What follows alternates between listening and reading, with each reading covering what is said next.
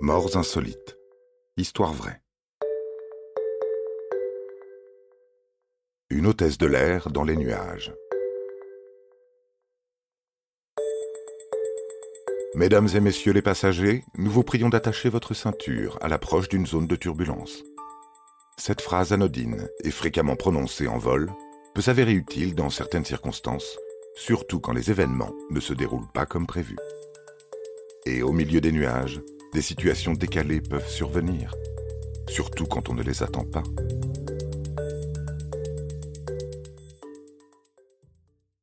Le 28 avril 1988, une passagère remarqua une fissure près de la porte d'embarquement alors qu'elle montait à bord du Boeing 737-200 à destination de Honolulu.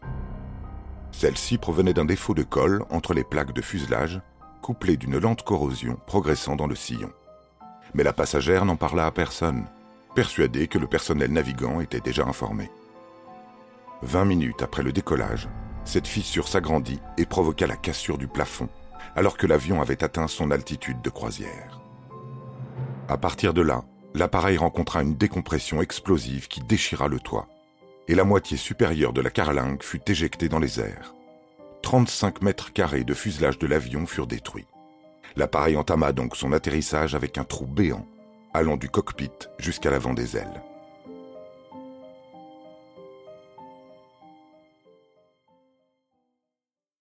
Clarabelle Lansing, Michel Honda et Jane Sato Tomita étaient toutes trois hôtesses de l'air ce jour-là. Michel Honda, près des allées 15 et 16, fut violemment projetée au sol lors de la décompression. Elle rampa alors dans l'allée pour venir en aide aux passagers, malgré ses blessures. Jane Sato Tomita, quant à elle, se tenait vers l'avant de l'appareil et fut frappé par des débris et projeté au sol. Les passagers l'aidèrent à s'accrocher jusqu'à l'atterrissage. Mais dans de pareilles circonstances, la présence de la chef de cabine est primordiale. Elle doit s'assurer du maintien de l'ordre auprès des passagers et rester en première ligne.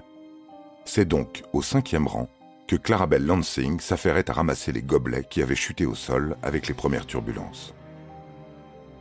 Mais le trou apparut sur le côté de l'appareil et la décompression aspira brutalement l'hôtesse qui se tenait tout près. Clarabelle Lansing fut alors projetée hors de l'avion en quelques secondes.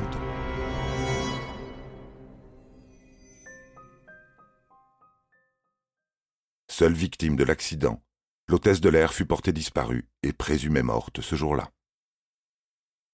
Voilà, vous savez tout sur la disparition étonnante de Clarabelle Lansing, aspirée par un trou dans les airs. À l'issue de cet accident aérien, les deux autres avions identiques de la compagnie furent démantelés et vendus à la ferraille, car ils présentaient les mêmes fissures liées à leur extrême usure. Au vu de cet absurde accident, dites-vous bien que chaque détail compte.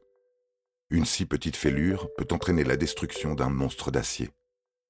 Donc, pour notre sécurité, rien n'est à négliger. Et la prochaine fois que vous remarquez un détail étrange, anodin ou non, n'hésitez pas à prévenir les personnes en charge de votre sécurité. Surtout si vous volez à 7300 mètres d'altitude au-dessus de la mer. Si, si, je vous assure, cela peut toujours être utile. Juste au cas où. Vous avez aimé cet épisode? N'hésitez pas à le commenter, à le partager et à le noter. À bientôt pour de nouvelles histoires. Studio Minuit créateur de podcasts addictifs.